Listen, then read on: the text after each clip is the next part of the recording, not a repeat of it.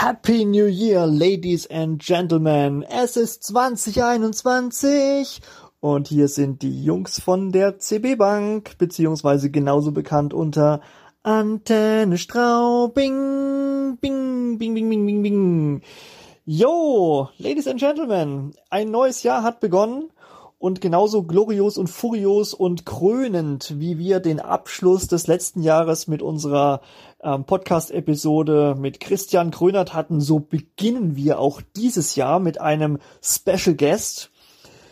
Ähm, heute zu Gast ist der Thomas Friedrich. Er ist ein geschätzter Teil meines persönlichen Netzwerkes, selbstständiger Unternehmensberater, studierter BWLer, Diplomkaufmann, Ex-Firmenkunden, Berater bei der Commerzbank, hat äh, spezielle Kenntnisse im Bereich ähm, Leasing, äh, Sale and Leaseback, Exportfinanzierung.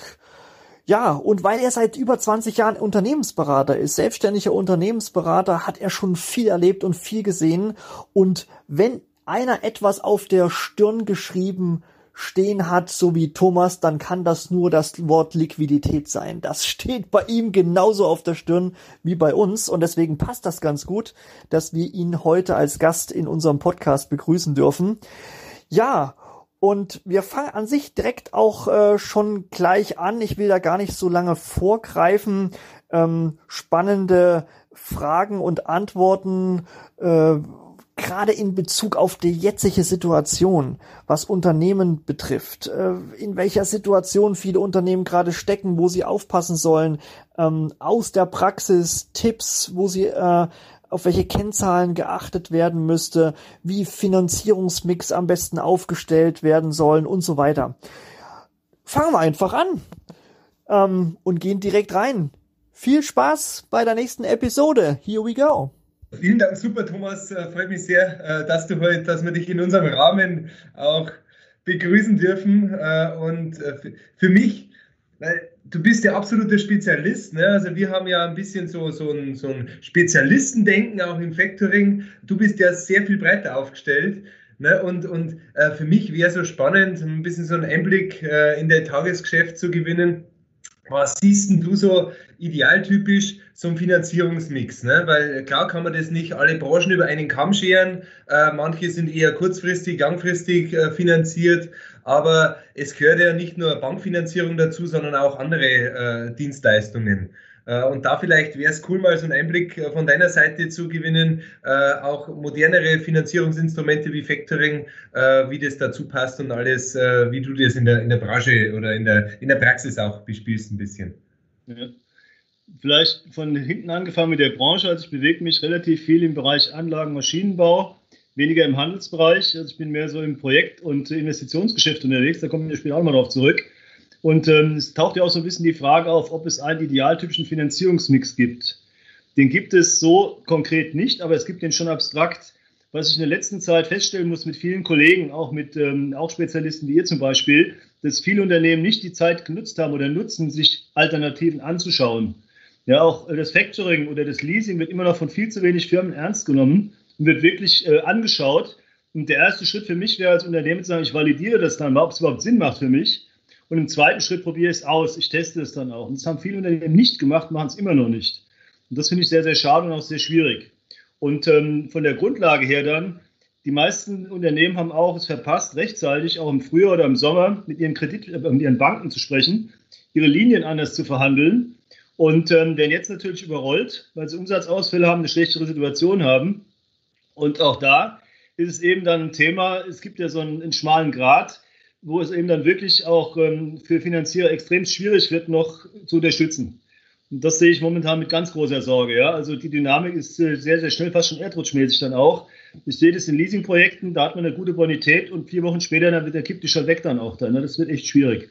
Also nichts, wie gesagt, konkret gibt es eher nicht, aber abstrakt auch die Botschaft an alle Unternehmen, die sollen bitte die Zeit nutzen, sich die Instrumente anschauen, ob sie für sie sinnvoll sind, dann gegebenenfalls eben testen ein sehr geschätzter ähm, Partner ist die Firma ähm, Liesbeck, also der Herr Fritzen von ähm, äh, NetBit.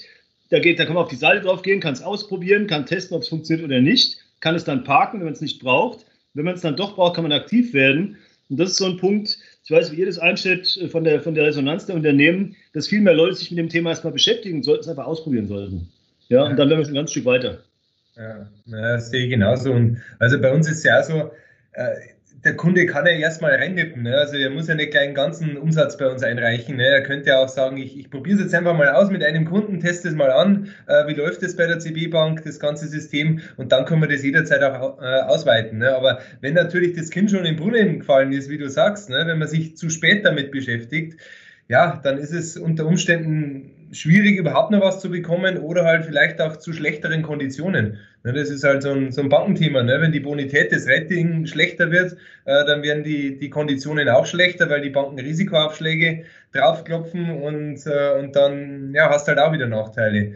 Äh, da, da komme ich ja gleich zu meinem, meinem nächsten Punkt bisschen so Unternehmensanalyse, äh, Kennzahlen. Also wir schauen ja unter anderem auch, also Bonität ist ja, eigentlich erstmal ist das Wichtigste der Kunde, der Debitor, äh, wie ist die Leistung, die er bringt, aber unter anderem schauen wir auch auf die Unternehmensbonität. Und da gibt's ja, da bist ja du absoluter Spezialist ne, in Sachen Kennzahlen äh, und Unternehmensbonitätseinschätzung. Ja. Was siehst du so, so, so als, als wichtigste Kennzahlen oder so als Tipp für die Unternehmen? Auf welche Kennzahlen sollen sie unbedingt schauen oder am besten optimieren, damit es auch bei Banken äh, oder auch Factoring jetzt bei uns äh, auch, auch äh, gut dastehen? Ja. Also erstmal danke für die Blumen mit dem Kennzahlenspezialist. Also da kommen wir nochmal drauf. Ich bin nämlich mehr so der Prosa-Mensch. Das ist ein anderes Thema nochmal. Aber ganz konkret. Ähm, Thema Nummer eins ist äh, jegliche Form von Liquiditätskennzahl. Und direkt anschließend 1b ist Kapitaldienstfähigkeit. Und das ist erstaunlicherweise eine Kennzahl, die bei vielen Firmen sagen wir, überhaupt nicht präsent ist, die da fröhlich da auch irgendwelche Kredite aufnehmen und überhaupt nicht bedenken, dass sie irgendwann das auch mal zurückzahlen müssen. Und das Thema Kapitaldienstfähigkeit ist momentan ein ganz zentrales Thema. War es schon immer gewesen ist auch bei den KfW-Hilfskrediten extremst wichtig. Das fällt auch einigen Leuten gerade fürchterlich auf die Füße, weil die Schnellkredite aufgenommen haben und gedacht ach, die zwei Millionen, das passt schon. Und wenn man überlegt, in fünf Jahren zwei Millionen hinten raus aus dem Gewinn zurückzubezahlen, schwierig. Gleich anschließend dann so die klassischen Zahlen, Cashflow-Zahlen, dynamischer Verschuldungsgrad. Wie gesagt, ich bitte um Nachsicht, komme halt mehr aus der investiven Seite her dann raus, dann weniger so aus der operativen ähm, äh, Handelsfinanzierungsseite raus. Was haben wir noch aufgeschrieben gehabt dann? Ja, und aber in eure Richtung dann, was natürlich auch ganz spannend ist, ist die Umschlagshäufigkeit vom Umlaufvermögen. Also nicht nur bei den Forderungen, sondern auch von den Materialien, von ähm, Rohstoffen und Ähnlichem dann auch dann und von Halb- und Fertigprodukten. Das ist so mein, so mein erster Wurf praktisch dann. Wobei, wie gesagt, ich bin viel nochmal vielen Dank für den Kennzahlenprofi in Anführungszeichen. Ich komme von der anderen Seite, ich komme von der Geschäftsmodellseite, aber das, das Thema kommen wir bei der nächsten Frage, glaube ich, dann. Ja. Mich würde, mich würde ganz konkret, wenn ich gleich eine Frage platzieren kann, und das ist äh, auch eine Frage, die sich äh, unser Kollege, der jetzt leider nicht da ist, überlegt hat. Ähm, welche Rolle spielt dann tatsächlich solche, solche Finanzierungen in, in deiner Beratung? Also jetzt Finanzierungen, die jetzt nicht sofort auf der Hand liegen, zum Beispiel Factoring, zum Beispiel, wobei Leasing ist da eher noch äh, eher auf der Hand. Ähm, inwieweit äh, kannst du äh, deine ähm, Unternehmen, die von dir beraten werden, auf solche alternative Finanzierungslösungen antriggern? Ähm, wenn ich ähm, in ein neues Mandat hineinlaufe, ist der erste Schritt, zuerst mal die ein, einzelnen Strukturen anzugucken. Das geht meistens los mit äh, den äh, Bankverbindungen dann auch dann. Ähm, ich schicke voraus, dass ich ja ähm, per se keine Rechts- und Steuerberatung machen darf. Da gibt es also jede Menge gelbe Zettel dann an den Geschichten dann auch ist so ein kleiner Seitenhieb auch in Richtung Unternehmerschaft, auch an die Beraterschaft, sich die Kreditverträge mal laufend anzuschauen. Das Thema Kreditsicherheit spielt eine ganz große Rolle. Und ähm, zum Zweiten eben, das ist in der Tat so, dass es eben je nachdem, in welchem Bereich ich mich eben bewege, dann eben so eine Art ähm, Übersicht gibt. Fängt an bei der klassischen Bankfinanzierung, jeglichen Facetten, über eben Möglichkeiten Factoring, teilweise sogar Forfeitierung. Ich bin jetzt gerade auch dabei mit einem neuen Partner, der auch sehr smart unterwegs ist, im Auslandsfinanzierungsbereich in Small Tickets unterwegs ist, das auch anzusprechen. Wobei es immer nur so weit geht, dass ich praktisch die Grundstrukturen äh, anbiete und sage, hier Leute, so sieht es aus. Und dann sofort übergebe dann auch an die Profis, weil ich eben mir nicht anmaße, eben dann auch irgendwelche ähm, konkreten Abläufe dazu deklarieren. Und äh, im Prinzip ist es wie so eine Art Matrix, zu schauen, was gibt es für Möglichkeiten, welche Werkzeuge gibt es, was könnte passen. Und ich habe in meinem Eingangsstatement einen ganz wichtigen Satz vergessen. Das ist so mein Motto, wie ich arbeite, wenn ich irgendwo reinmarschiere. Der Satz heißt, Konzept geht vor Kondition. Das heißt im Klartext, ich Unternehmen ganz klar mache, passt mal auf, Leute, eine gute Lösung kostet Geld. Und ich habe Fälle gehabt in der Vergangenheit, wo eine Bank reinmarschiert haben und groß getönt haben, ich zahle mir x Prozent, hat die Bank sich schlapp gelacht und hat gesagt, super, sei froh, wenn wir überhaupt einen Kredit geben. Das ist so eine, so eine Kurzversion, klingt jetzt ein bisschen sehr, sehr flapsig, ist aber ein echtes Problem, dass Leute einfach verstehen müssen, dass ein gutes, tragfähiges Konzept eben auch seinen Preis hat. Ob das jetzt ein Arrangement-Fee ist oder ob das jetzt laufende Fees sind, völlig egal. Und das ist auch was, was ich von meiner Seite immer wieder kommuniziere. Es dürfte auch im Sinne dann der Anbieter sein, zu sagen, okay, wir versuchen einen fairen Deal hinzubekommen und der dann auch tragfähig ist. Ja, das ist so die Vorgehensweise auch an der Stelle. Aber wie gesagt, um auf die Frage zurückzukommen, in der Tat wird also schon, wenn Vorschläge gemacht. Und das, ähm, ich habe auch schon äh, einige Fälle gehabt, jetzt im Leasing-Bereich, wo ich auch echte Ausschreibungen gefahren habe und tatsächlich dann für ganz spezielle Softwareprogramme, zum Beispiel Softwareprojekte, dementsprechend Anbieter dann auch angeboten habe. Ja. Okay. Bisschen zur Empfehlung natürlich auch, dann ist klar. Ja. ja. Mhm. Danke. Genau. Du, die, die Frage, die sich mir an sich halt stellt, ähm, ist eher so ähm, bezogen auf die aktuelle Situation. Mhm. Ich weiß, mit dem Thomas kann ich mich köstlich zu hessisch Ufresche über ähm, äh, die Novemberhilfen, ja, die im November ja. irgendwann mhm. mal angekündigt wurden und vielleicht ein Vierteljahr später mal ausgezahlt werden, wenn es dann vielleicht den einen oder anderen Antragsteller schon nicht mehr gibt. Ähm, beziehungsweise äh, das ganze Thema mit den Förderkrediten und so weiter.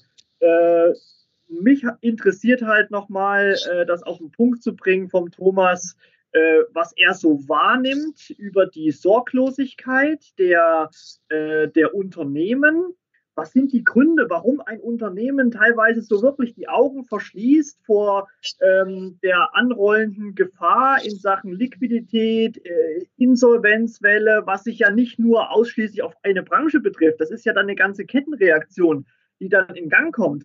Thomas, was sind aus deiner Sicht die Gründe dafür, dass viele, viele Unternehmer ähm, so völlig sorglos ähm, agieren?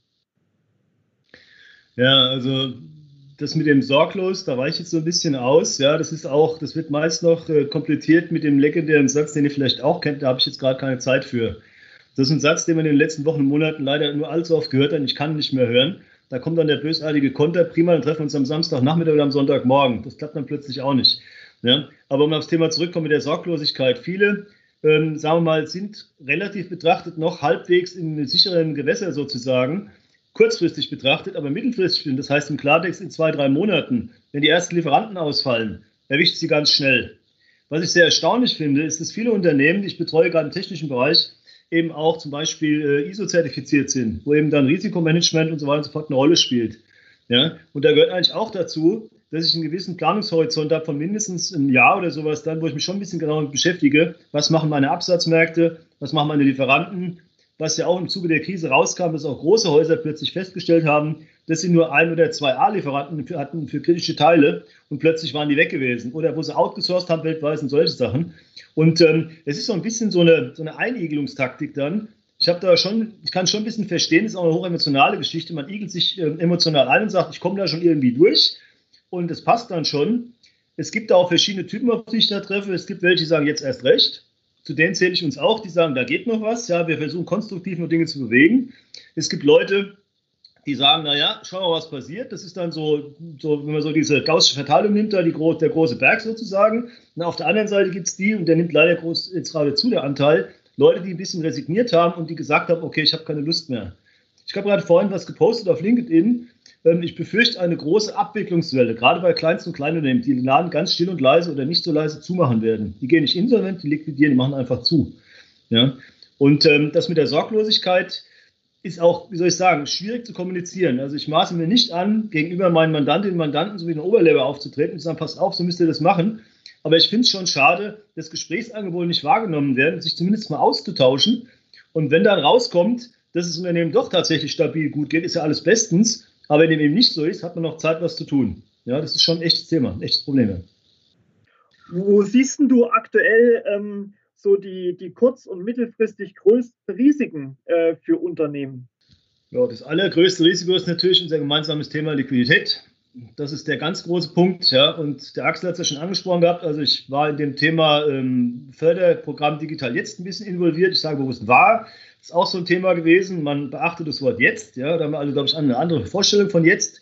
Die Geschwindigkeit und ähm, Liquidität stehen an allererster Stelle. Ja. Wie kann ich jetzt äh, mich halten? Ich bin mal sehr gespannt, was für Meldungen kommen, wie sich jetzt die Banken über den Jahreswechsel verhalten haben, nachdem die ganzen Hilfen nicht geflossen sind. Ob die äh, zusätzliche Überziehung gewährt haben oder ob ähm, bei Firmen, die eine gute Qualität haben, dass die bei euch vorstellig geworden sind oder jetzt werden und sagen, wir müssen jetzt doch mal Factoring machen, solange es wirklich positiv Sinn macht. An zweiter Stelle habe ich dann das Thema, ähm, was auch leider ein Dauerthema ist, fehlende Geschäftsmodellkenntnis. Das ist ein ganz gravierender Punkt.